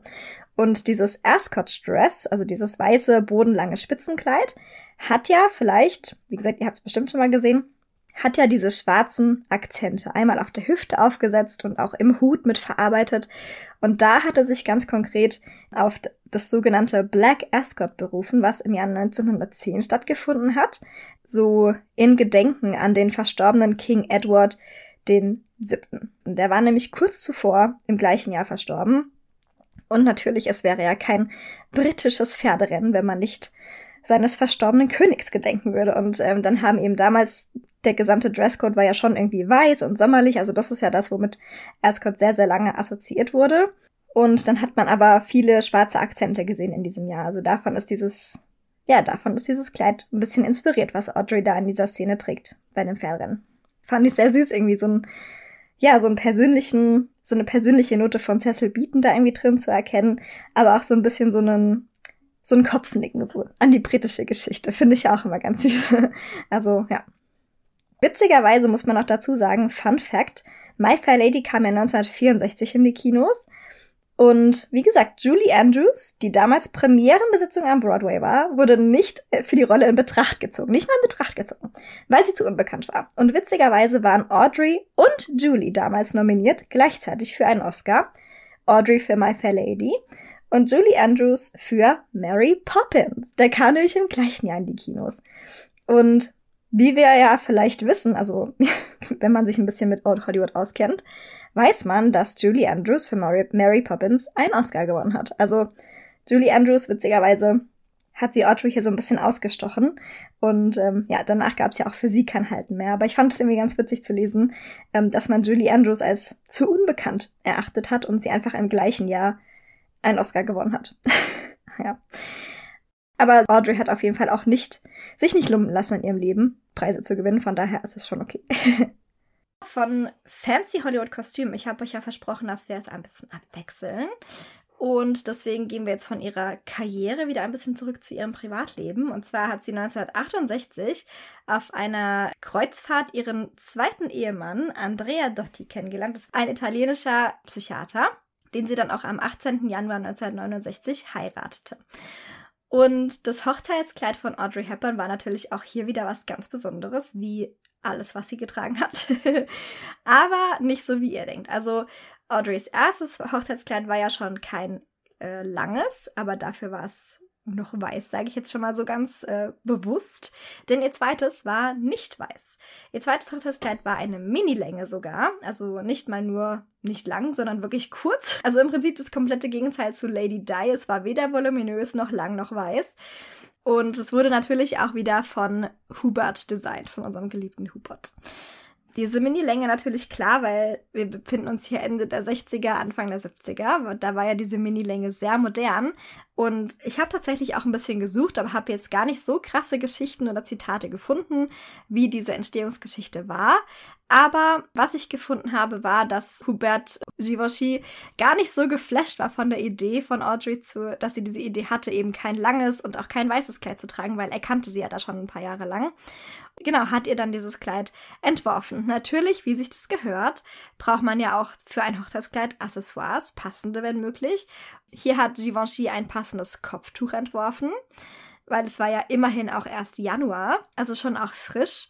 Und ja, weil die beiden haben in der Schweiz geheiratet. Das Kleid hatte etwa ellbogenlange Ärmel und darunter trug Audrey weiße Handschuhe, passend dazu weiße Strumpfhosen, weil es muss ja alles zusammenpassen. Wir befinden uns hier immerhin noch in den 60ern und weiße Ballerinas. Also das war ihr zweiter Hochzeitslook und es war auch absolut passend und ausreichend, denn die beiden haben nicht eine große Hochzeit gefeiert, so pompös, wie man sich das so vorstellt von einer Hollywood-Ikone, sondern die Hochzeit war in einem sehr kleinen Rahmen gehalten im Rathaus von äh, Morges in der Schweiz. Ja, wie gesagt, ich habe ein bisschen versucht, da mehr Infos zu finden, aber mehr gibt's gar nicht. Also ich finde, das Kleid spricht auch Bände eigentlich oder spricht auch total für sich. Dann habe ich natürlich noch ein bisschen recherchiert, weil ihr Mann war ja Italiener, den hat sie ja 1968 kennengelernt. Und mh, hm, natürlich ist es irgendwie, dann fragt man sich natürlich, aber wo haben die denn gelebt? Ist er mit nach Hollywood gegangen? Haben die sich wo ganz anders niedergelassen? Und ähm, hier, falls ihr das noch nicht wusstet, Audrey hat ja dann sehr lange Jahre in Rom gewohnt. Also sie ist dann dorthin gezogen, nachdem sie geheiratet hat. Ich habe mich tatsächlich immer gefragt, was was Audrey für einen besonderen Vibe hat, weil ich finde, sie wirkt schon im Vergleich zu anderen Hollywood-Stars, wie jetzt zum Beispiel Grace Kelly, wirkt sie einfach sehr nahbar. Also ich weiß nicht, wie oft wir jetzt Liz Taylor heute erwähnt haben, aber so eine Diva, ich, und wir lieben Liz Taylor, wir lieben sie. Aber so eine ja. Diva wie Liz Taylor und daneben so ein süßer Schmetterling wie Audrey Hepburn, das, ja, sie sieht halt echt ganz anders als alle anderen. ja, aber ich habe tatsächlich auch einige Interviews Luca Dotti gefunden. Das ist ihr zweiter Sohn, den sie dann 1970 mit Andrea Dotti bekommen hat. Er kennt natürlich seine Mutter sehr gut und hat es auch mal so ganz passend beschrieben. Er sagt nämlich mal in einem Zitat: Rom ist eine Mischung aus einer großen, aus einem großen Dorf und einer Stadt. Sie lief also zu den Geschäften und kannte die Leute in den Geschäften. Sie hat sich nicht versteckt. Ich finde, das ist genauso die Krux, weil natürlich gab es auch in Europa Paparazzi. Klar, das muss man irgendwie, die gab es überall. Die Pilzen schießen ja wie Pilze aus dem Boden, ist klar. Aber natürlich bei weitem nicht so wie in Hollywood. Also das beschreibt Luca Dotti zum Beispiel auch mal äh, ganz passend so eine Begebenheit irgendwann später, als er in Rom unterwegs war und ins Taxi eingestiegen ist.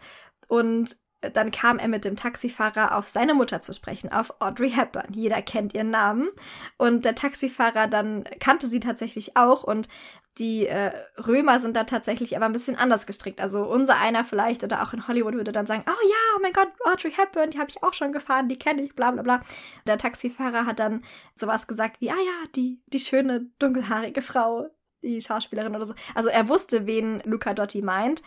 Aber die Römer waren da einfach sehr zurückhaltend. Anders als natürlich, wenn sie in New York oder in LA gewohnt hätte. Und über diese Zeit erzählt, also ich habe da ähm, relativ viele Zitate von Luca einfach genommen, weil Audrey kann uns heute ja nichts mehr darüber erzählen, wie die Zeit war. Aber ähm, Luca erzählt da immer wieder ein bisschen was drüber in Interviews und erzählt tatsächlich auch mal, dass er zum Beispiel seine Mama auch kein einziges Mal mit Leibwächtern gesehen hat. Und er erzählt auch, dass er, dass er es als Kind und Jugendlicher immer etwas merkwürdig wahrgenommen hat, dass seine Mutter als so eine Stilikone gefeiert wurde, weil Audrey sich zu Hause am, am wohlsten eigentlich mit Jeans und einem ganz einfachen Top gefühlt hat. Er wusste natürlich sehr wohl um ihre ikonischen Looks aus ihren Filmen und bei Red Carpets, aber er spürte immer eine klare Abgrenzung zwischen seiner Mutter, die er zu Hause kannte, und der Audrey Hepburn, die in der Öffentlichkeit stand.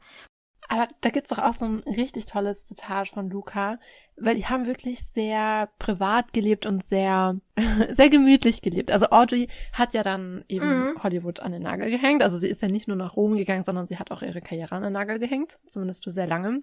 Ja. Um sich eben um die Kinder zu kümmern. Und die führten, also die haben wirklich so ein ganz bodenständiges Leben geführt, das ist total süß. Und da hat der Luca auch mal gesagt, sie überraschte meine Freunde damit, wie normal sie war. Sie erwarteten etwas Unglaubliches und fanden stattdessen einfach eine nette Person. Das trifft mhm. so gut. Genau so, genau so stelle ich sie mir ja. Oder auch, er erzählt ja auch dann manchmal in Interviews darüber, wie es so war, weil natürlich wird man dann gefragt, so als Sohn von Audrey Hepburn, wie war es mit Audrey Hepburn, mit so einer Ikone aufzuwachsen? Weil natürlich eine bekannte Person wie Audrey auch wieder andere bekannte Personen anzieht. Zum Beispiel eben äh, den Hubert oder eben auch andere Designer, andere ja. Schauspieler. Das hat er in einem Interview mal ganz, ganz treffend eigentlich auch gesagt, dass auch wenn manchmal zu Hause so hoher Besuch erschien, weil ja, wie gesagt, sie war relativ eng mit einigen Designern, Schauspielern befreundet, war das nicht komisch oder was ganz Besonderes oder dass man die dann so angehimmelt hat, weil Audrey es eben auch nicht so darstellte oder kommunizierte. Also wenn Givenchy zum Beispiel oder Valentino oder andere bekannte Gesichter nach Hause kamen, waren es einfach nur Mr. Givenchy, dem man gegenüber höflich war und sich benahm. Und Valentino, das habt ihr gerade ganz richtig gehört, jetzt dachtet ihr wahrscheinlich gerade, hä, Magda, what? Ich dachte, die hat nur Givenchy getragen. Mm -mm.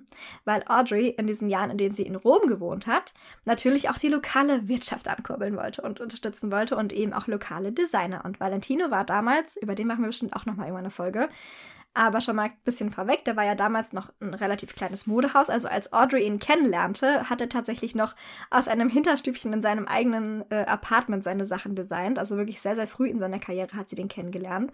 In der Zeit, die sie in Rom verbracht hat, sehr viel Valentino getragen, erstaunlicherweise. Also, aber das ist irgendwie auch so eine, so eine herzliche Art irgendwie, finde ich, von ihr. Also muss man wirklich sagen, Audrey liebte Rom und Rom liebte Audrey. Äh, also sie war wirklich dort Teil der Gemeinschaft und auch der Gesellschaft. Unter anderem zum Beispiel wegen ihrer Freundschaft zu Henrys von, Henry Fondas Frau After Franchetti, die italienische Baronin war und äh, Audrey so ein bisschen vorgestellt hat, den wichtigen Leuten, dem Who's Who der römischen Gesellschaft und einflussreichen Leuten natürlich.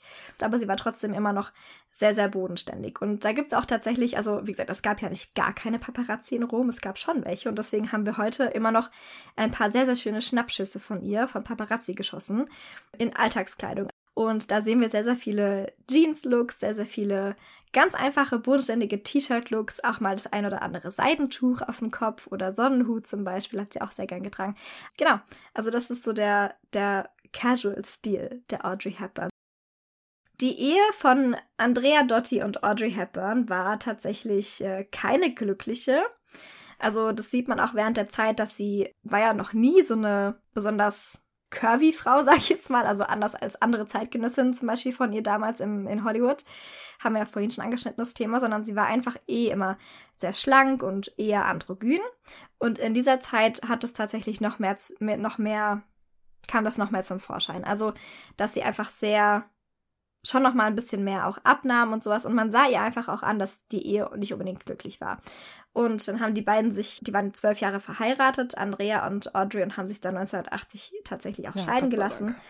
Ja, weil das war wirklich, also man muss da wirklich zu einer funktionierenden Ehe gehören auch immer zwei und auch zu einer Scheidung gehören hier immer zwei. Also Audrey war unglücklich in der Ehe, aber war nicht ganz unbeteiligt daran, dass die Scheidung dann letztendlich kam. Also Andrea Dotti ist ihr fremdgegangen, sie ist ihr Mann. Naja, also, also jetzt wollen wir hier nochmal kurz festhalten. Also die haben ja. ja gut, also er hat, er hat rumgehört mit mehreren jüngeren Frauen, sie hatte eine Affäre, okay. Also die haben ja in ihrer Ehe ein Haus gekauft in der Schweiz, weil das klang jetzt sehr harmonisch gerade bei dir, die Zeit in Rom, aber so harmonisch war es nicht, weil das erzählt mhm. sie selber auch klar, die konnte sich schon freier bewegen als jetzt in Hollywood, aber da waren trotzdem unglaublich viele Paparazzi. Und deshalb haben mhm. die ja ihr Haus gekauft in der Schweiz. Die waren unglaublich schnell in der Schweiz. Und stell dir mal ihr Gesicht vor, wenn sie in der Schweiz sitzt mit den Kindern und dann die Zeitung aufschlägt und sieht ihren Mann schon wieder mit einer neuen Frau, abgelichtet von Paparazzi. Mhm. Und in der ganzen Zeit, es sollen 200 unterschiedliche Frauen gewesen sein, mit denen Paparazzi ihn abgelichtet haben. Wie demütigend und wie furchtbar ist das bitte? Das ist grauenhaft. Und vor allem eine Audrey, die halt, man muss halt so sagen, die hat immer nach Liebe gesucht, das war ihr ganz wichtig und hat sich dann halt, wie es oft so ist, ausgerechnet die falschen ausgesucht. Und der Andre, also das ist, mhm. also der Andrea, das ist, also das ist echt so ein Schweinehund. Das ist ein schlimmer das Finger. Geht gar nicht. Ja, ja. Also da gibt's tatsächlich auch einige, was heißt Zeitzeugenberichte, aber das hört man schon tatsächlich auch öfter, dass die Ehe nicht nur nicht glücklich war, sondern dass Andrea Dotti tatsächlich auch sehr kontrollierend gewesen sein soll, sehr eifersüchtig gewesen sein soll, ja, dass sie, ich weiß nicht, also auf der einen Seite klar, ich meine, jeder muss selber wissen, was er macht mit seinem Leben und ähm, ist ja immer für seine eigenen Entscheidungen verantwortlich, aber ich weiß nicht, ich bin manchmal frage ich mich wirklich, was wir noch für Filme mit Audrey Hepburn heute gesehen oder sehen könnten, wenn sie ihre Karriere nicht an den Nagel gehang gehangen hätte. Natürlich unter anderem für ihre Kinder, aber eben auch, um mit ihrem Mann in Nee, nee, nee, das, nee, nee, nee, das darf man nicht so sagen. Weil das sagt sie ja selbst in jedem Interview, dass das nicht so war, sondern dass sie wirklich bei ihren Kindern sein wollte. Und das Ding war ja auch mhm. am Anfang, als ihr erster Sohn halt noch klein war, hat sie ihn halt überall mit hingenommen. Das ist ja kein Problem, ja. solange du nicht zur Schule gehst und so. Und irgendwann war er dann aber ein bisschen größer und dann ging das nicht mehr. Und dann war sie zum Beispiel beim Filmdreh und er war krank. Und das war für sie die Hölle, weil sie wollte ja bei ihrem Kind sein. Sie war wirklich mhm. so durch und durch Mutter. Und sie hat halt auch gemeint, sie findet es ganz schlimm, wenn dann Leute sagen, ah, die tugendhafte Audrey geht zu ihren Kindern und ist Mutter. Und sie meint halt, nee, so war das nicht. Das war eine ganz selbstbestimmte Entscheidung. Sie will bei ihren Kindern sein. Sie will, dass ihre Kinder sich geliebt fühlen. Die sollen an allererster Stelle sein. Und sie wäre überall gewesen bei ihren Kindern. Also das war ja ihr großer Traum, Kinder zu kriegen. Sie hätte ja gern noch 20 weitere gehabt. Und was ist daneben schon Hollywood? Weißt du, was ich meine? Also mhm. was ist das schon? Gar nichts. Ja. Ja, stimmt auch wieder. Aber ja, also das fand ich sehr, ich weiß nicht, das hat mich echt traurig gemacht, als ich das so gelesen habe in der Recherche, weil da kommt Pauline gleich nochmal drauf zu sprechen, aber Audrey hat ja auch sehr viel mit UNICEF dann später auch zusammengearbeitet in späteren Jahren und sehr viel humanitäre Arbeit geleistet und wirklich da sich auch selbst vernachlässigt. Wie gesagt, da kommt Pauline gleich nochmal drauf zu sprechen, aber wo man schon wirklich sieht, dass Audrey so ein herzensguter Mensch ist und ja auch so viel auch in, gerade in jungen Jahren ja auch miterlebt hat. Ich meine, wenn man seinen Traum, Tänzerin zu werden, an den Nagel hängen muss, wenn man miterlebt, was sie im Krieg miterlebt hat, das geht natürlich nicht spurlos an dir vorbei. Und natürlich wünscht man dann so jemandem nur das Beste. Und wenn man dann rausfindet, dass sie sich von diesem Menschen, den sie heiratet und verspricht, die Ewigkeit mit demjenigen zu verbringen, dass der dann so mit ihren Gefühlen umgeht, das ist natürlich, das war wirklich nicht schön zu lesen. Also, Aber trösten wir uns alle, sie haben sich erscheinen lassen und sie hat eine neue Liebe gefunden, die wirklich toll war. Sie hat 1980 den dänischen Schauspieler Robert Wolders kennengelernt. Oh, holländischen Schauspieler, Entschuldigung.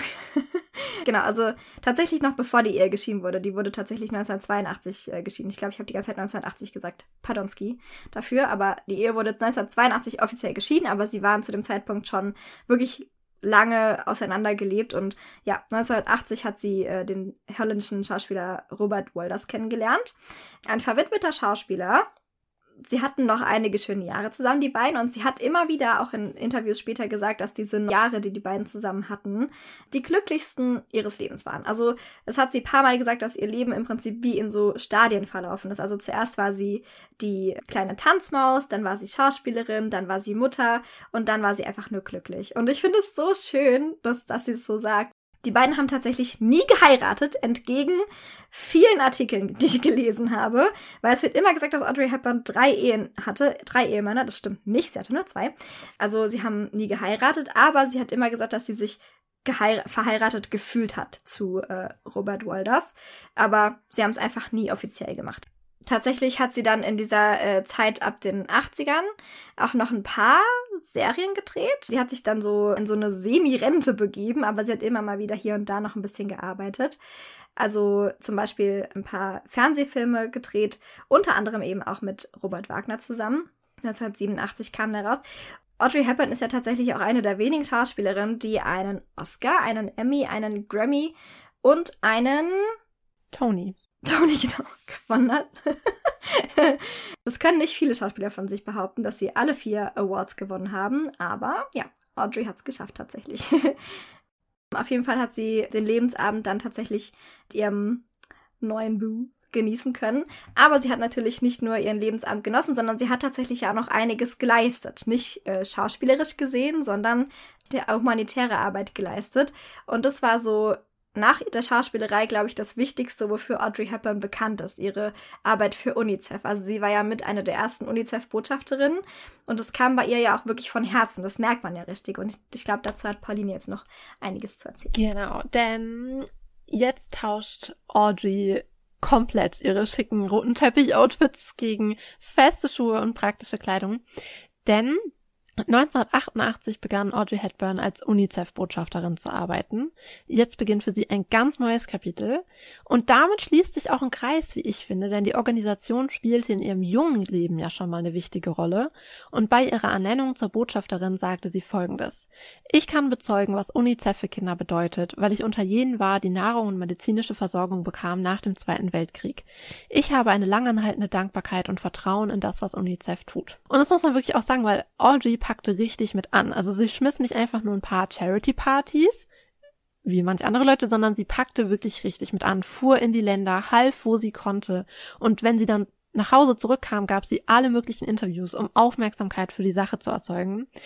Und das klappte auch ziemlich gut. Also eigentlich alle Spendenaufrufe, die von ihr mitgeleitet wurden, haben wirklich Millionenbeträge eingefahren.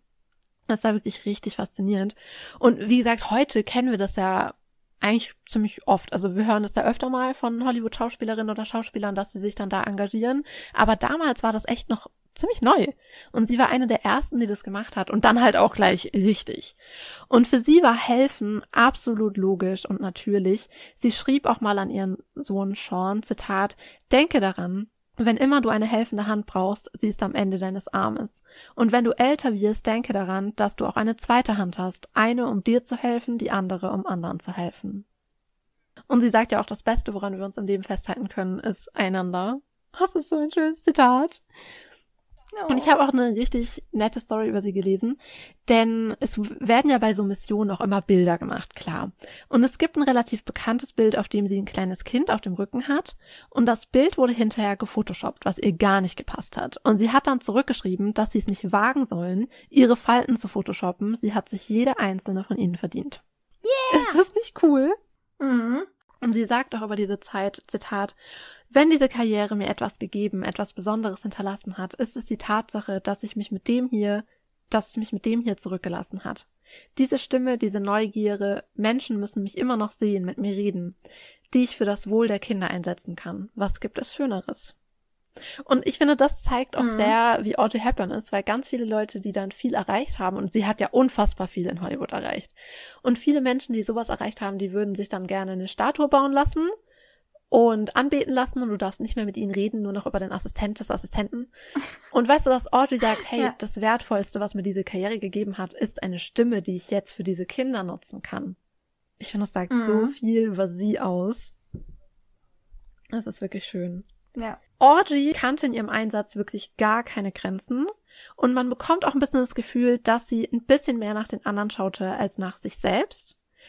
Und im Herbst 1992 kam Audrey von einem UNICEF-Einsatz in Somalia zurück und fühlte sich nicht gut. Sie dachte zunächst, es sei eine Magenverstimmung, aber als der Schmerz immer schlimmer wurde, wurde sie intensiv untersucht und man fand heraus, dass sie Krebs hatte. Und das war natürlich ein unglaublich harter Schlag, vor allem es war schon sehr weit fortgeschritten, man konnte ihr eigentlich nicht mehr helfen, also sie hatte wirklich auch nicht mehr viel Zeit. Und mich macht das wirklich traurig, weil du hast ja auch gerade gesagt, dass sie jetzt einen neuen Mann hatte, den Robert Walders, und mit dem war sie wirklich glücklich. Also sie hat auch zu Freunden gesagt, das ist wie ihr spiritueller Zwilling. Also die beiden waren sich unglaublich nah. Sie war unfassbar glücklich mit diesem Mann. Endlich ein guter Mann, weißt du? Sie hatte zwei gesunde ja. Kinder, die sie wirklich geliebt haben. Sie hatte ihr Haus in der Schweiz, in der sie sehr glücklich war. Und dann wird sie krank. Das ist so bitter. Es ist wirklich ganz furchtbar. Und sie war dann in LA und wusste eben, dass sie nur noch wenig Zeit hatte und die wollte sie mit ihrer Familie in ihrem Haus in der Schweiz verbringen. Es war aber gar nicht so leicht, sie dorthin zu bringen aufgrund ihres Zustandes. Also ein normaler, normales Flugzeug hätte sie gar nicht mitgenommen, weil sie zu krank war. Aber ihre Freundin Bunny Mellon und Designer Givenchy sorgten dafür, dass sie mit einem Privatjet in die Schweiz gebracht wurde. Das finde ich unglaublich rührend. Ja, und das hat ja, ich habe auch tatsächlich, ich weiß nicht, ob das stimmt, aber also Givenchy hat sich ja darum gekümmert und hat das arrangiert, dass sie sich diesen Privatjet Jet ausleihen konnte. Und hat dann den ganzen Jet, also das ganze Flugzeug war gefüllt mit Blumen und mit so viel Liebe auch dadurch. Also es hat nicht einfach nur sich darum gekümmert, dass sie irgendwie nach Hause kommt, sondern er wollte wirklich, dass sie sich auf dem Flug so wohl wie möglich fühlt und wusste, wie sehr sie auch Blumen mag und die Natur mag. Und sie hat ja auch zu Hause in, äh, in der Schweiz immer sehr viel Zeit im Garten verbracht und so. Und das wusste äh, Hubert und hat dann äh, das, den ganzen Jet, also das ganze Flugzeug mit, ja, mit Blumen ausstatten ist, lassen. Es ist so bewegend. Also Gott, das, also du weißt auch, äh, du willst nicht wissen, wie oft ich bei der Recherche geweint habe, als ich so zu dem Thema Sachen gelesen habe. Es ist, ist so Mm. berührend. Und dank den beiden konnte sie dann ihre letzte Zeit in ihrem Haus in der Schweiz mit ihrer Familie verbringen. Und da haben sie dann auch ein letztes Mal Weihnachten gefeiert. Und das ist, finde ich, auch so Audrey, weil, weißt du, sie wusste, sie hat nicht mehr viel Zeit. Aber ihre Familie sagt auch, sie war nie bitter, sie hat nie gejammert, sie war unglaublich stark. Also sie hat wirklich die Zeit dann Mhm. auch noch genossen, die ihr geblieben ist, anstatt mit ihrem Schicksal zu hadern. Und sie hat auch gesagt, als sie dann das gemeinsame Weihnachten hatten, sagt auch Robert Walders, als sie hinterher ins Bett gegangen sind, hat Audrey gesagt, das war das schönste Weihnachten ihres Lebens. Und das finde ich Oh. so schön, weißt du, und es zeigt halt auch so sehr, wie Audrey ist, dass sie nicht die Welt verflucht, wofür Mhm. sie auch alles Recht der Welt gehabt hätte, sondern Ja, so absolut. dankbar dafür ist für jede Sekunde, die sie hat mit ihren Liebsten. So ist jetzt also unser letzter Momode-Moment leider ein sehr, sehr trauriger.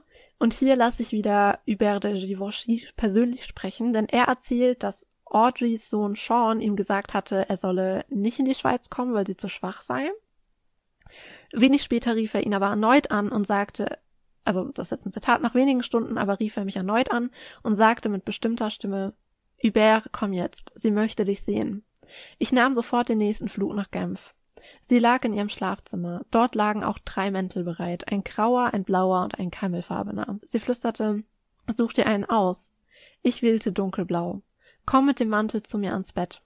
Ich ging zu ihr, sie umarmte den Mantel, gab ihn mir zurück und sagte, immer wenn du traurig bist, dich alleine fühlst oder Probleme hast, zieh diesen Mantel an und du wirst fühlen, dass ich dich umarme, auch wenn ich nicht mehr hier bin. Oh Gott.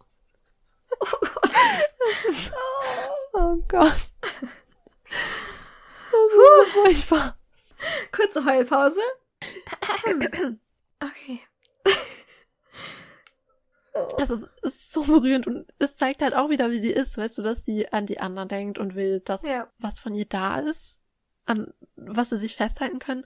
Und die anderen Mäntel waren eben für Robert und die Söhne.